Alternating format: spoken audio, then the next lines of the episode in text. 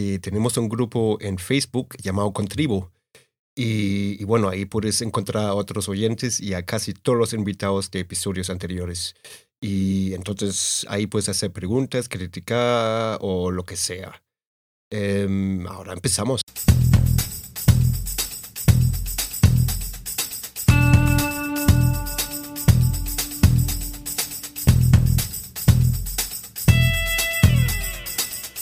Bienvenido a Concast, el podcast de marketing digital para emprendedores, pymes y startups. Cada semana te damos consejos, trucos, hacks, casos de éxito, entrevistas y charlas con expertos para que tu proyecto tenga éxito y expansión, tanto a nivel nacional como internacional. Y aquí está tu anfitrión alemañol, Gabriel Andino.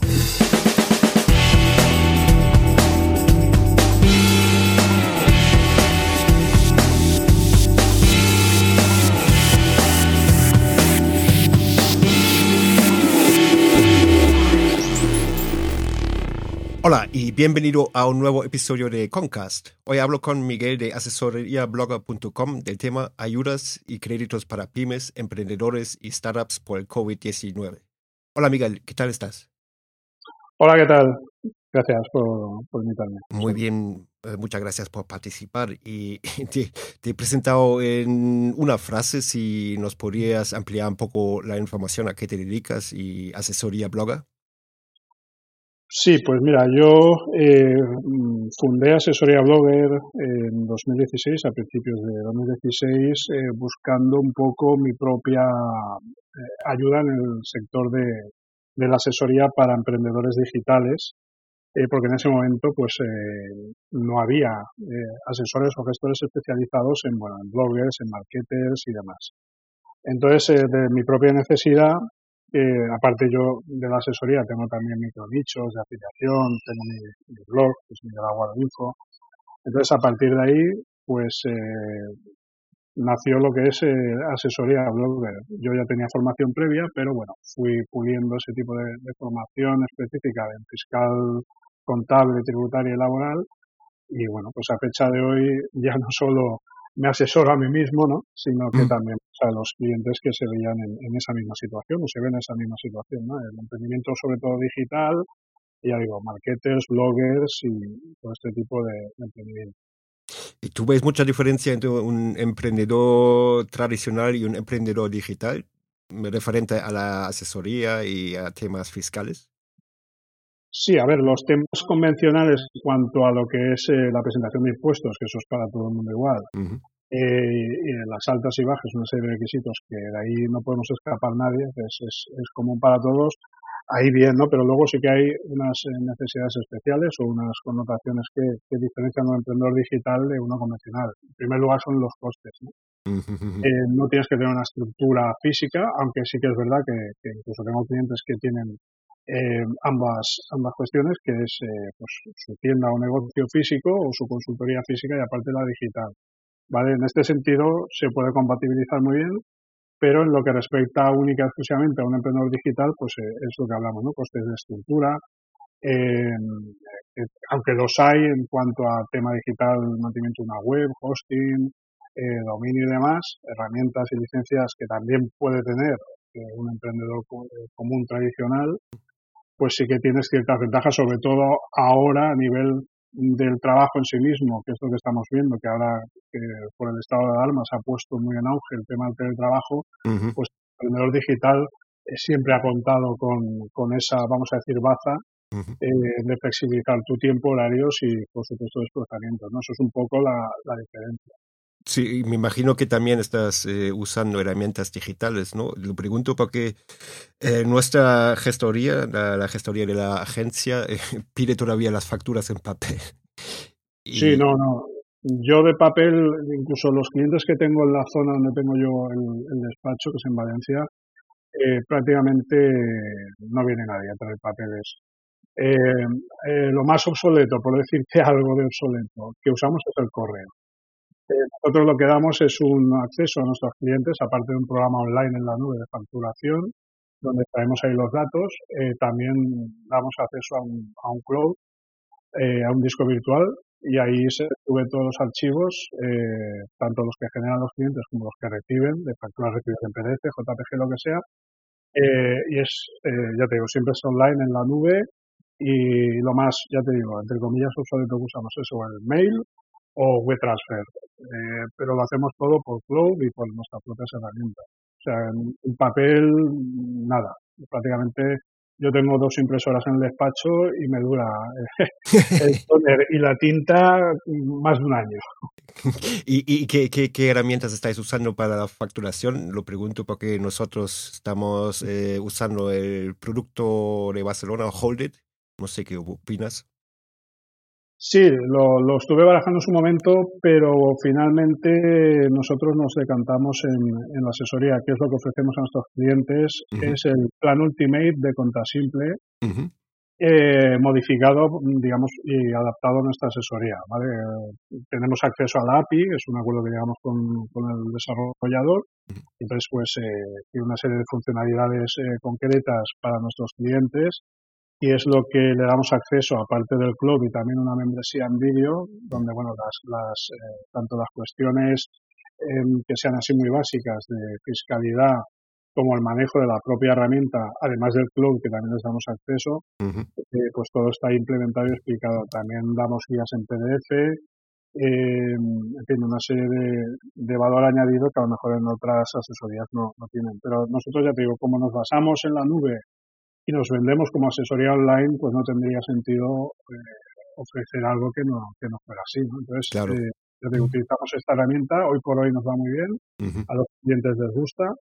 Y, y, bueno, en el momento que viéramos algo mejor o que puede repercutir en un beneficio al cliente, pues obviamente cambiaremos esa herramienta o como estamos en contacto directo con los eh, desarrolladores, pues siempre estamos diciendo, mira, nos ha planteado una mejora, nos han planteado eh, eh, esta cuestión. Y finalmente sí que nos tienen en cuenta porque de hecho el tema del, por ejemplo, control horario para autónomos que tengan trabajadores está integrado en la plataforma. Eh, también pueden chequear y acceder a, informes de empresas, tanto de proveedores como de la competencia, para saber en qué situación están. siempre vamos incorporando y añadiendo tanto herramientas de terceros como nuestras propias que vamos desarrollando y diseñando.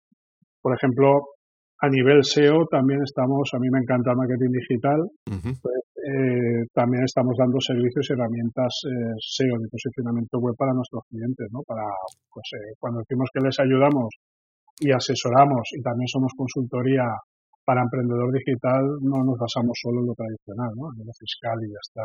Vamos un poquito más allá, intentamos ayudar al emprendedor y al cliente, el autónomo en este caso, pues a ir un poquito más allá. Muy bien, y nosotros, bueno, en principio este podcast es un, un, podcast de marketing online. Y no tenemos mucha idea de, financiación, financiación, ni créditos y por eso te hemos invitado a ti.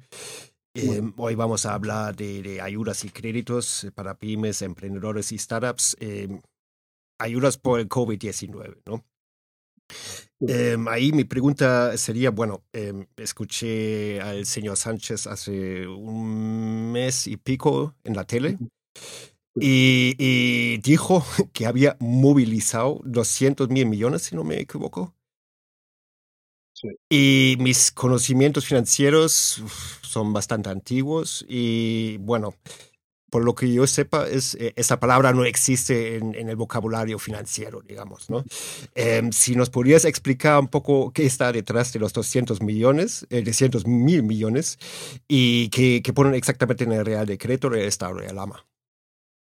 Sí, a ver, en realidad, mm, bueno, hay, hay em, información, en algunos casos han dicho 200.000, en otros son una batería de 21 millones. Lo que pasa que la suma sí que es probable que a lo largo de, todo lo que es el tema de, del COVID-19 sí que llega a la cifra de 200.000. Pero por ponernos, perdón, ponernos en situación, eh, hay que dejar claro que esto no es una medida que realmente implemente por sí el, el, gobierno. El gobierno dice que lo que lo que realmente hace es eh, como un intermediario, una balista, ¿vale? Eh, mediante, por ejemplo, los, los préstamos ICO, pero en última instancia son las entidades de crédito, los bancos los que van a, dar o no esos, esos créditos. En muchos casos no están dando ningún crédito.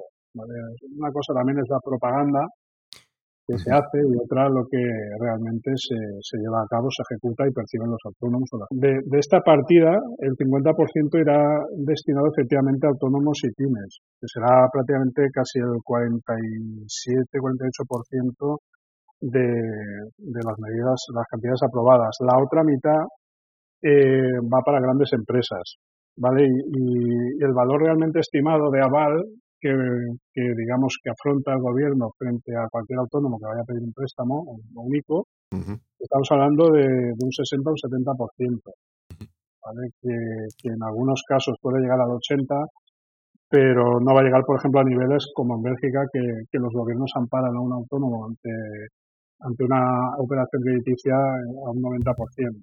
¿Vale? Esto es como cuando compras un piso, no lo mismo que te den un 80 o un 70% de lo que pides o de lo que cuesta el piso al 100%, ¿vale? Pues esto con esto ocurre igual. Entonces, eh, eh, también quería diferenciar, ¿vale? Una cosa es lo que es un autónomo, ¿vale? Una persona física, al, a, digamos, en concreto, a otras ayudas que pueden también acceder las startups o las pymes, ¿vale? Que eso, eso se puede solicitar también, no hay ningún problema, un ICO, pero digamos que la, la propia definición de startup tiene eh, unos condicionantes, ¿vale? Que esos créditos también los gestionan eh, otras entidades, ¿vale? Dentro, que son oficiales, como es ENISA, ¿vale? Y también eh, Neotec, desde el CDPI. Vale, lo digo porque mucha gente me pregunta, pero es que he ido a pedir un ICO y me han dicho que, que lo tengo que pedir en tal sitio. No, es que a veces el ICO ahora mismo, eh, la entidad ICO como tal y los bancos que trabajan con ICO están muy saturados en este sentido. Mm. Entonces, las startups las están derivando a, pues, también a nivel provincial, a nivel de diputaciones y demás, pero las entidades directamente que gestionan las ayudas hoy por hoy de, startups directamente son las que, las que he comentado y tienen una partida inicial de más de 15 millones de, euros. ¿Vale? Que luego se concedan o no, Eso es un, ya entramos en otro tema, porque también entran en juego las comunidades autónomas, en fin, procedimientos y, no siempre se cumplen. Muy bien, y, bueno, para resumir un poco, em, y las ayudas consisten en, eh, créditos eh, de bancos privados, digamos, con el Estado como avalista, ¿no? Correcto. Y una, una, una pregunta, eh, y, y, y, cuánto vale el Estado como avalista si el Estado está cerca de la quiebra? Pues ahí, ahí está el tema. Lo que pasa es que esto pasa como, como por ejemplo, si tú mm, recomiendas a un amigo tuyo como profesional y sabes que tú eh, no tienes eh, a lo mejor una reputación para recomendarlo, pero bueno, eres conocido, y, recomiendas a, esta persona que también es un profesional más o menos reconocido. Pues esto funciona igual. O sea, van un poco, pues como va todo, ¿no? El, ICO es un, eh, no deja de ser un estamento oficial y entonces, entre comillas, se fía o no tiene más remedio que fiarse lo que dice el gobierno. Luego está, eh, por eso digo que, que, se están dando, no se están dando créditos en función también mucho de las entidades bancarias y que se fíen o no del gobierno, porque bueno, a mí aunque me, venga alguien con un aval de ICO, mm. si esa persona luego eh, no va a poder hacer frente al, al préstamo, mm, pues claro, eh, se han dado casos que, que, la crisis, por ejemplo, de 2011, yo tengo compañeros en, bancos, entidades bancarias, que han tenido que asumir en, total más, más del 36% de morosidad, que luego el Estado, en este caso el ICO, la entidad ICO, mediante el gobierno, pues eh, una parte sí que se, digamos, se subvencionó y otra no. Se subvencionó, me refiero en términos de, rescate bancario también que hubo, en fin, dependiendo un poco de Europa. Ahora el tema de la dependencia de Europa está un poquito más crudo. Europa no tiene tanta confianza en España como en el pasado, con lo cual, eh, claro, es que es así, vamos, fuera de política, de rollos políticos, vamos a hablar de lo que económicamente hay sobre la mesa. Entonces, Mm, está yo digo, está muy complicado. Yo tengo una media de cada 10 clientes míos autónomos, están dando el, crédito de este tipo pues a dos o tres clientes de, cada diez. Entonces no es tan fácil como, como se está publicitando, ¿eh? ni, que estas medidas son la panacea, ni mucho menos. en este caso también podríamos hablar de las ayudas en cuanto a cese de actividad temporal que, están solicitando muchos autónomos, porque se han visto afectados, obviamente, por cierres del, coronavirus y están religiosamente pagando la cuota autónoma. Claro.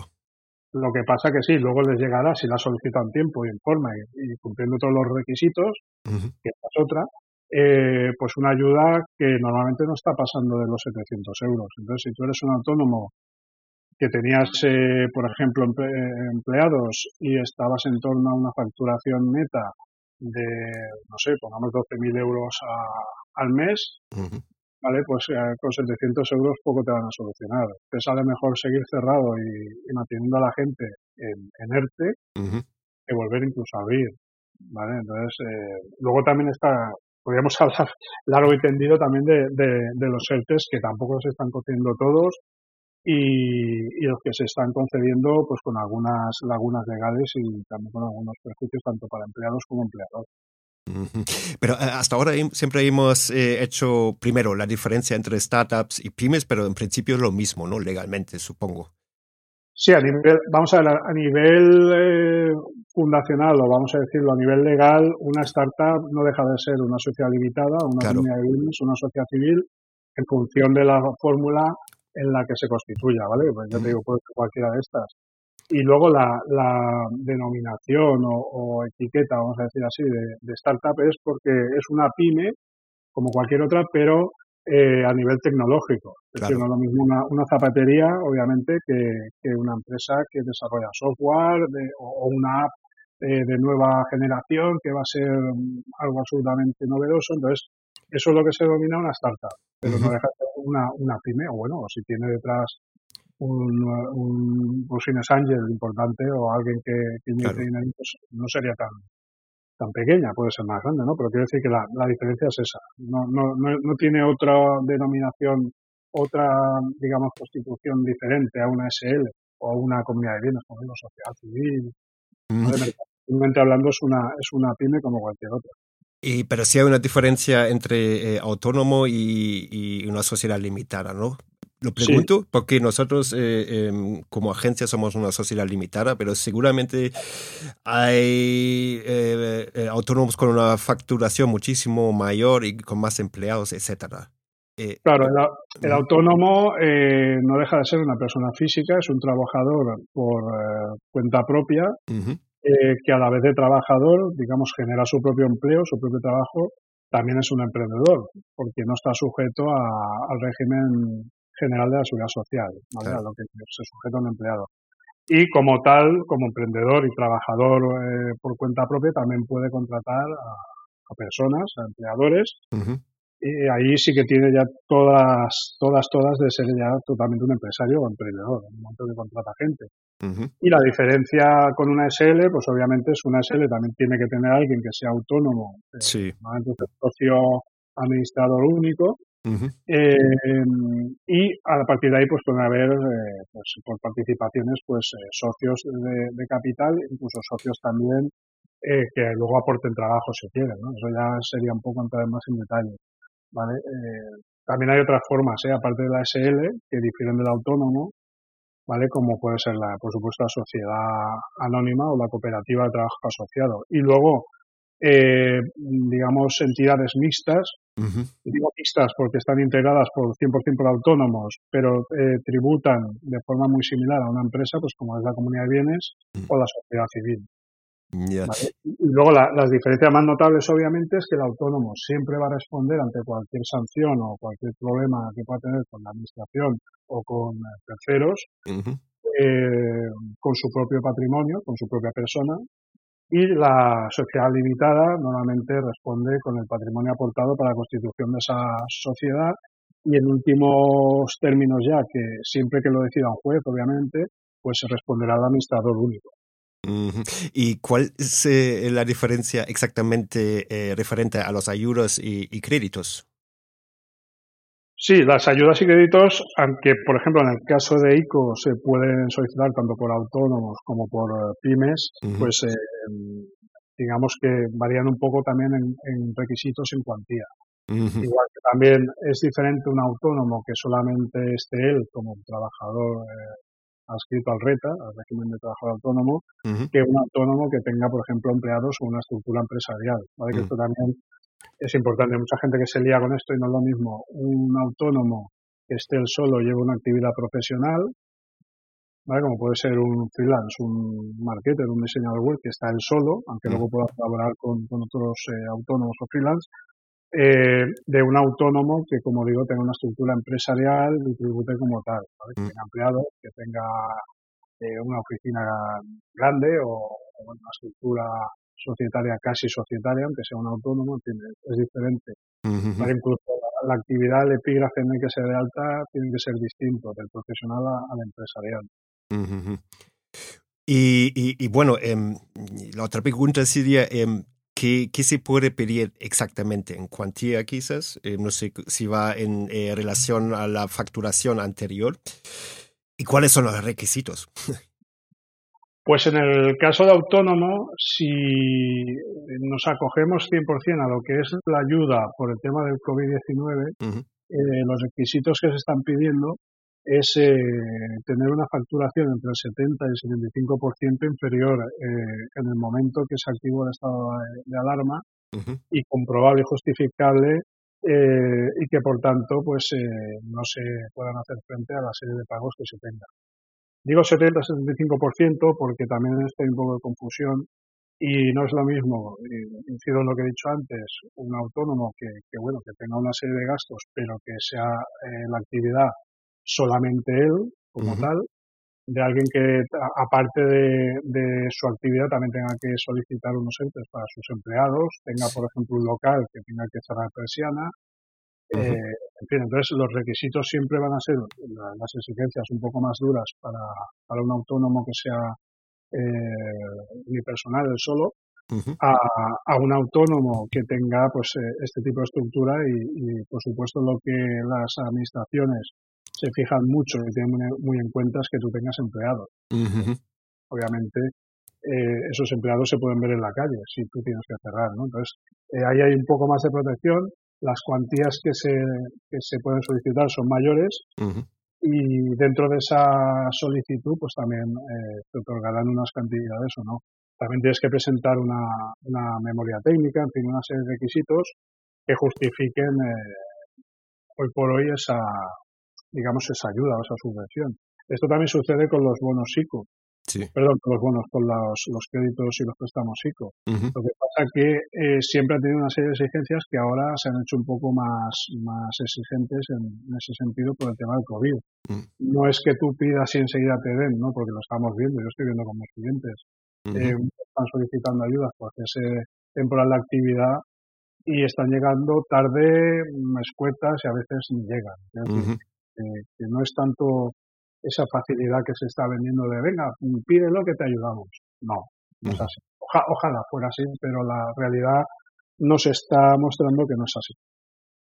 Y, una pregunta, una pregunta quizás un poco estúpida. Em, el requisito eh, es que el requisito para una empresa es que, que haya eh, pedido 70% de la facturación, ¿no? Sí, entre el 70 y el 75%. Pero eh, una empresa no, hablamos solo de facturación, sino ya de beneficios después de, impuestos. Porque difícilmente si no vas a poder ni siquiera asumir impuestos, claro. poco más vas a poder eh, aguantar ¿no? con, el negocio, con la situación. ¿Y, ¿Y una empresa que ha pedido eso no está ya en quiebra? A ver, se trata de, que la solicitud, eh, porque esto empezó en abril, eh, las solicitudes como tal, de llegar al punto de quiebra. Entonces, antes de llegar a la quiebra es cuando se tienen que solicitar los ERTES, se tienen que solicitar ese tipo de ayudas.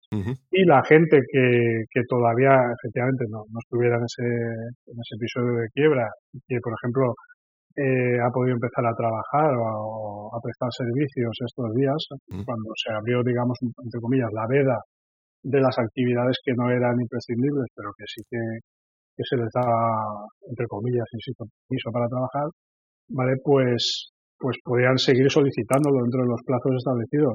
Ahora bien, el que aquí luego te esa subvención y como digo, no llegan eh, cuando uno quiere, sino cuando, cuando la administración considera, con lo cual sí que es cierto que están llegando tarde y a veces muy escuetamente y a veces mal porque no llegan, pues evidentemente sí que se están dando casos de gente que ya se ha visto abocada al cierre.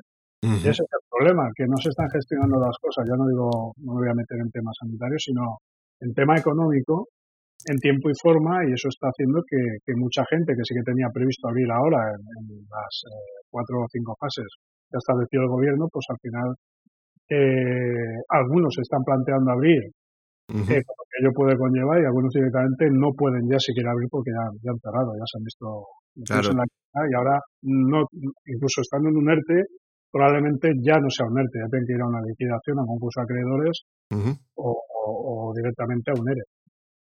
Eh, lo pregunto, bueno, ¿tú crees que, van a seguir así? Lo pregunto porque para mí, eh, con pocos eh, conocimientos financieros, suena un poco absurdo, ¿no? Como empresas en quiebra piden créditos con un Estado en quiebra como avalista.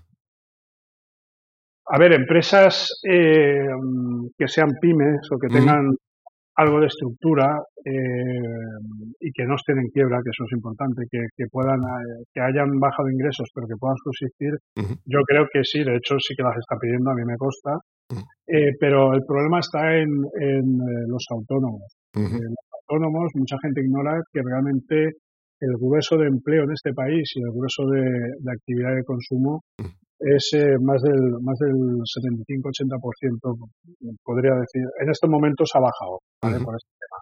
Pero en condiciones normales, entre 75 y 80% del grueso de este país a nivel de empleo, de consumo y de actividad la generan los autónomos.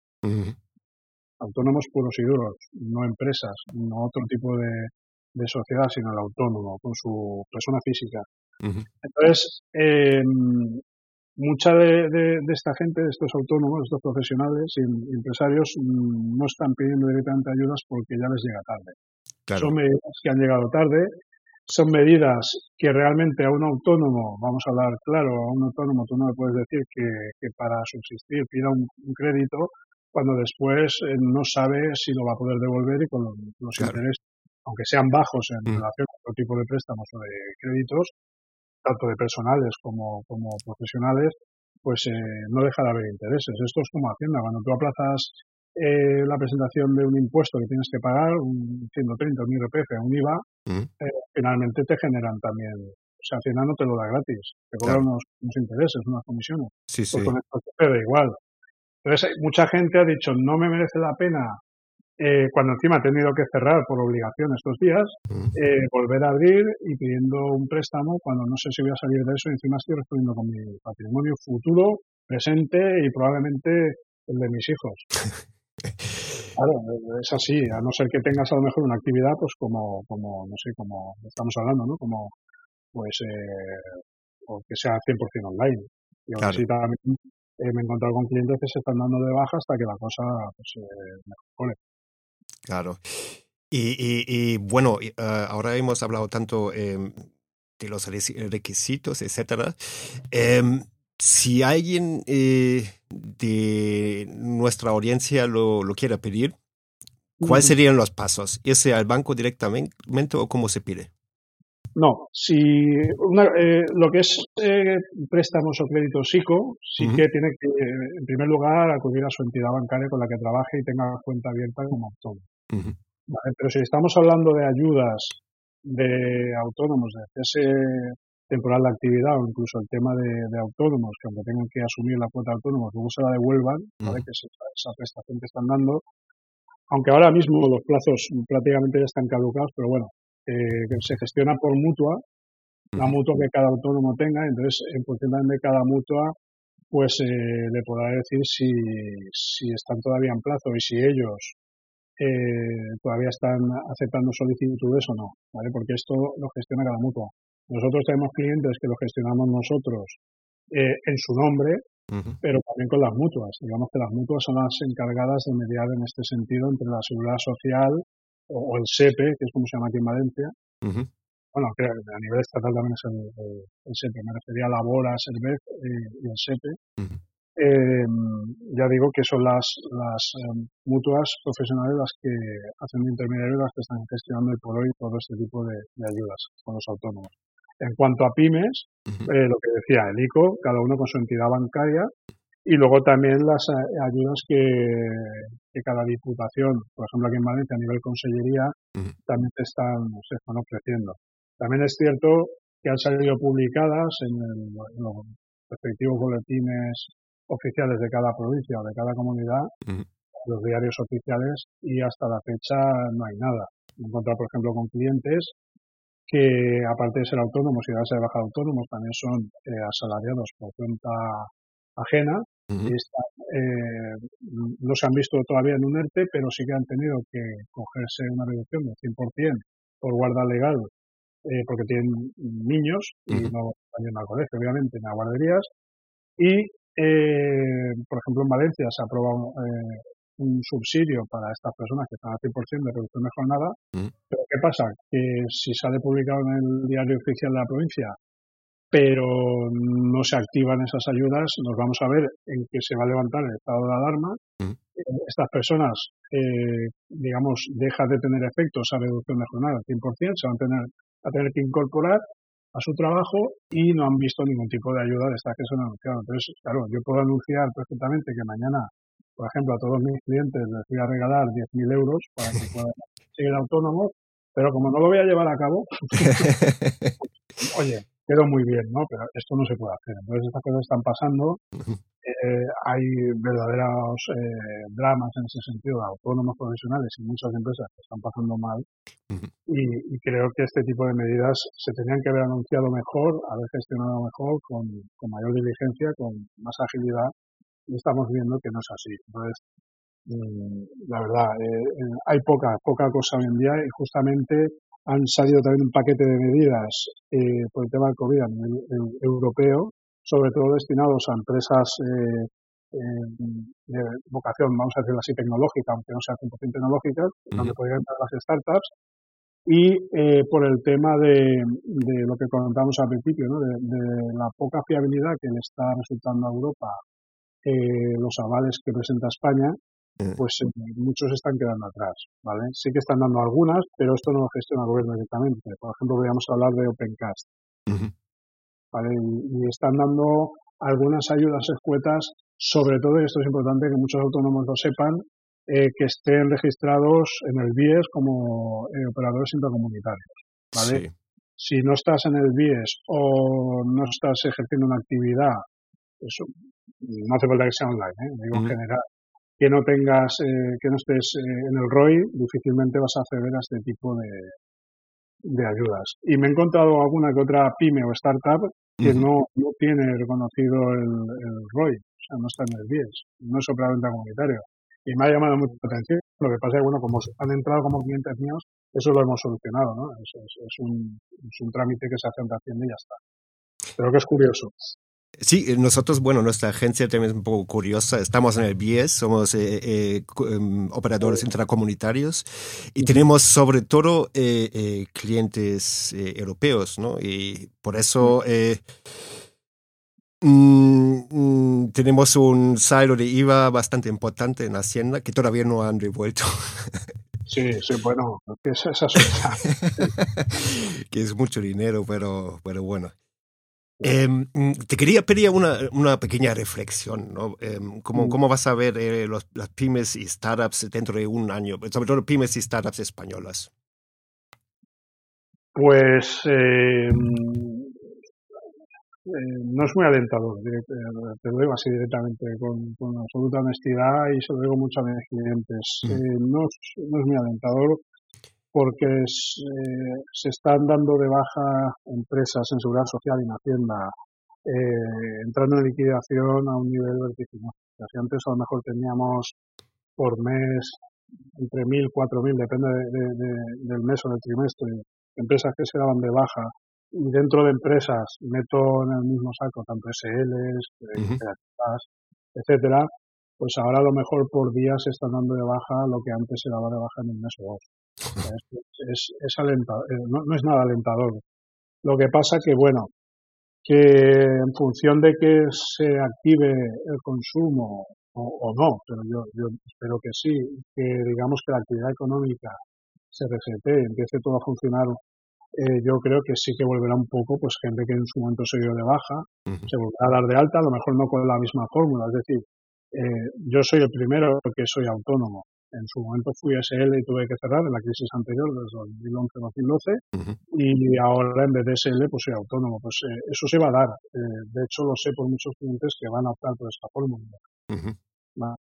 Entonces, probablemente vamos a ver como muchas pymes, incluso eh, medianas empresas, grandes empresas cierren y luego eh, reformulen su actividad desde otra fórmula de, como empresa, ¿no? ¿no? No ya digo grandes empresas que pasen a ser autónomos porque no tenía sentido, pero sí pues otro tipo de fórmulas, pues, cooperativas o sociedades civiles o mercantiles, en fin.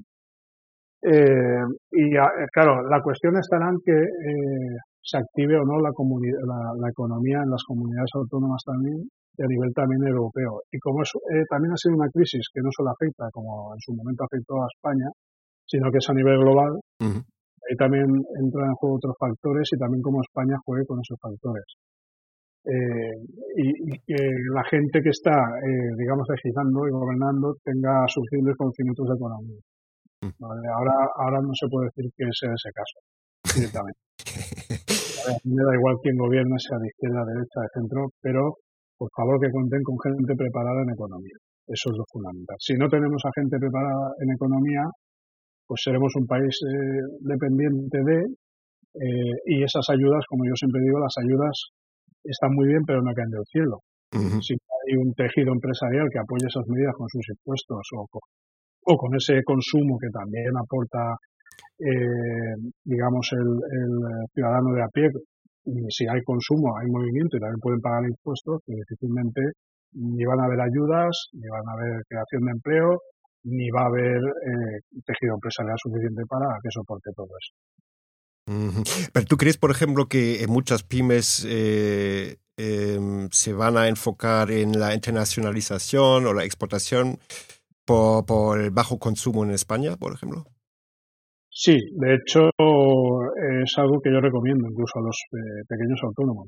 Por eso siempre, eh, aparte de que mi especialidad es el, eh, como digo, el emprendedor online, las empresas online digitales tienen sí o sí que apostar por ello. No solo ya a nivel digital, que también, sino también el movimiento de mercancías o movimiento de, de productos, servicios y soluciones de forma internacional. Y no solo a nivel europeo, insisto, sino también con, países, por ejemplo, como Estados Unidos, que valoran mucho eh, el tema hispano, el tema español y latino, eh, al margen de temas políticos, que eso no lo valoran en absoluto. Eh, entonces, sí, no es que lo, lo, lo plantee como una, una solución, sino que es una alternativa necesaria. Es decir, claro. o salimos al mercado exterior o, o nos va a ir muy mal. También es verdad, hay que ser sincero, que hay un grueso de autónomos que están surgiendo ahora, aprovechando la coyuntura actual y que les está yendo medianamente bien, por lo menos para, para subsistir, como pues, eh, temas técnicos, eh, empresas que están saliendo especializadas, por ejemplo, en limpieza de ozono, que no tienen nada que ver con online, pero que que necesitan herramientas digitales para darse a conocer y para posicionarse, por ejemplo, en, la primera página de Google. Entonces, eh, todo este tipo de negocios también, eh, comida para llevar incluso a domicilio, todo esto también, pero esto va a ser grupos muy pequeñitos, autónomos y casi a nivel especializado a nivel eh, muy local. Entonces, las empresas un poco más potentes o incluso digo, autónomos y pymes que sí que quieran no ya subsistir, sino tener algo de crecimiento que no sea negativo, van a tener sí o sí que, mirar para afuera. y, otra pregunta es un poco otro tema, ¿cómo ves el turismo, no? Como eh, la, pata enorme de España. El turismo eh, internacional, es decir, que, nos visiten desde fuera, va a estar tal, muy mal. Eh, yo no, no soy adivino, pero a nivel económico creo que va a ser bastante malo. Entonces, lo que sí que hay una, una especie de, digamos, de mantra que se está moviendo mucho entre los autónomos y pymes es el turismo nacional, eh, a nivel de apoyo. Es decir, vamos a fomentar el turismo nacional porque este país eh, vive eh, muchísimo del, turismo. No me atrevería a decir de un 100% porque sería demasiado excesivo, pero un 60 o un 70% las cifras lo dicen. Vivimos del, turismo. Somos un país de servicios. Obviamente también a nivel digital se está moviendo mucho el tema de, tanto ahora, desgraciadamente, más por el tema de devoluciones en cuanto a agencias y demás, pero sí que sí que a nivel digital se está moviendo mucho el tema del, turismo y eh, ya digo, ahora se está apoyando mucho el tema del turismo nacional y además no nos queda otro también en ese sentido. Pero a nivel internacional eh, es muy difícil que vayamos nosotros fuera, eh, tanto como que vengan de fuera, porque va a seguir el miedo a eh, las medidas que se están adoptando. Hay países que nos llevan mucha ventaja en ese sentido, entonces a lo mejor sí que hay gente que opta por otros destinos. Es así, la realidad es duda. Quiero decir, si a mí eh, Corea del Sur, por poner un, no sé qué se nos habrá perdido por allí, pero bueno, mm. pon que decides ir allí, aunque sea por negocios, sabes que hay unas medidas concretas a luz de las españolas o incluso en Alemania que ahora han cogido el testigo del toro por los cuernos y se están poniendo muy al día en ese sentido, que a lo mejor mm, pues va a ser difícil que decidas irte a Italia o, que vengas a España. O como se está planteando, eh, ya digo, el, tema de, protección para, para el ciudadano. Eh, y dentro del ciudadano entra el de aquí como el que venga de fuera a visitarnos. Entonces, al final, ¿qué es lo que nos queda? Pues el, turismo interno, porque sabemos cómo estamos, sabemos cómo vamos, y entonces, bueno, pues voy a apoyar a este señor de Benidorm, o a este señor de la Sierra de Madrid, o a este señor que tiene una casita rural en Cuenca, porque así, pues por lo menos todo queda en casa. ¿no? Eso es un poco lo que se está moviendo y lo que se está a nivel de pensamiento colectivo, por lo que yo estoy viendo también entre mis clientes. Muy bien, muchas gracias. Y, bueno, ya, ya nos estamos acercando al final del episodio. Yo creo que la audiencia tiene bastante material útil ahí. Y como quizás sabes, tenemos eh, como una sección estándar en cada, cada episodio que consiste en el mayor fallo relacionado con el tema y algún truco, consejo, hack, lo que sea, ¿no? Eh, ¿Qué tienes ahí para nosotros? Pues eh, a nivel de fallo en cuanto a lo que nos encontramos ahora, ¿no? en esta coyuntura del COVID-19, pues es que tengo clientes, muchos autónomos, que en su momento han decidido eh, moverse y pedir ayudas por su cuenta, eh, fallando en requisitos, los plazos son, en este sentido de contestación por la administración son muy largos y si encima te falla algún requisito nos vemos en la situación eh, retomando un poco lo que decíamos antes de la quiebra, que se han visto abocados a la quiebra y al final se han quedado a mitad de esas solicitudes. ¿Vale? No estoy diciendo con esto que, que sí o sí haya que acudir a un gestor o a un asesor, pero recomendable si no contamos con los conocimientos necesarios para, para realizar esa, esa solicitud. ¿vale? Em, otro fallo al respecto es que mucha gente ha dicho, bueno, yo me espero porque total, esto pasará pronto y no voy a necesitar ninguna ayuda y al final, no, e, esto me refiero a pasos, días previos a, al cierre total ¿no? de, de, aquellos negocios que no eran imprescindibles o actividades eh, necesarias y cuando ha sucedido esto ya hemos eh, nos hemos movido para solicitar ayudas, pues hemos visto que, al final eh, el agua nos llegaba al cuello y, algunos casi entrando en quiebra y otros pues eh, cerrando temporalmente la actividad. Con lo cual, pues eso ha sido un poco los fallos, ¿no? También es verdad que es una situación que no se había visto hasta ahora eh, en todo el mundo y en este caso en España nos ha pillado a todos con un poco en el pie izquierdo, ¿no? A la hora de solicitar esas ayudas.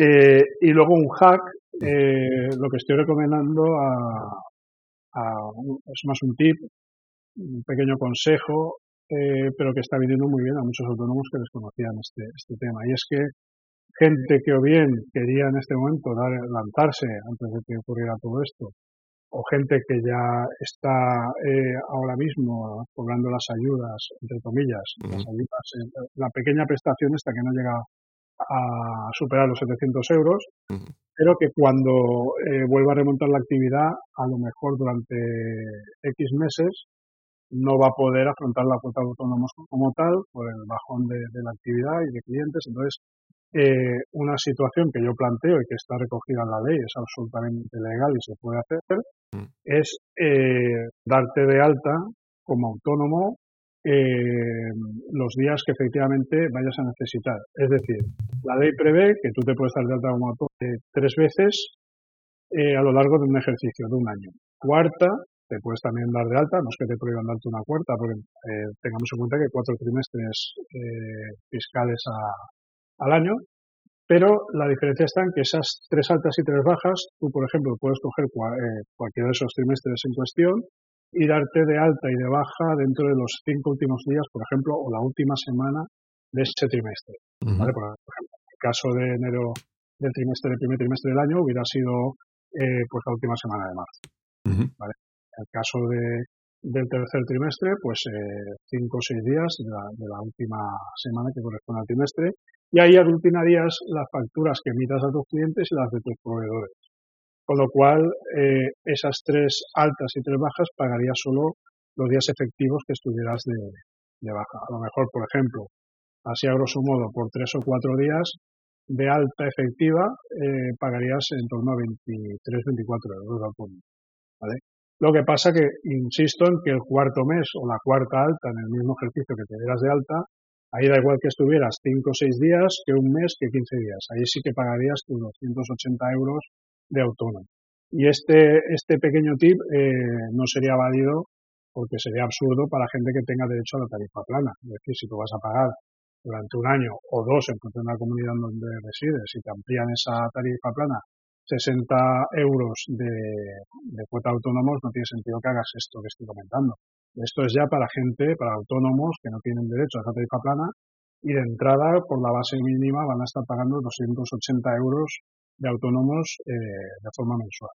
Entonces, eh, esto que he comentado eh, te permite, pues, eh, digamos, ir capeando un poco el tema hasta que ya tengas una actividad que efectivamente Hacienda sí que te pueda decir, mediante un requerimiento, vamos a ver, usted ya tiene unos ingresos que se queda para pagar la cuota de autónomo. Que eso también es muy subjetivo, pero bueno, en teoría, eh, este es el tip que, estoy aconsejando a mis clientes que, de otra forma, pues difícilmente podrían afrontar la cuota de autónomo. Muy bien, muchas gracias. Nada. Y, una última cosa. Em, si la gente quiere contactar contigo, ¿cuál sería la mejor manera? Pues directamente pueden hacerlo desde, desde la, la web de asesoría blogger, como suena, asesoría blogger con dos Gs, o bien directamente desde mi blog donde también explico una serie de tips y consejos para, para bueno para emprendedores digitales que es miguelaguado.it. Muy bien. Lo voy a poner también en las notas del episodio. Y eso es todo. Muchísimas gracias por participar de nuevo. Nada, un placer. Muchas gracias a ti. Hasta luego. Hasta luego.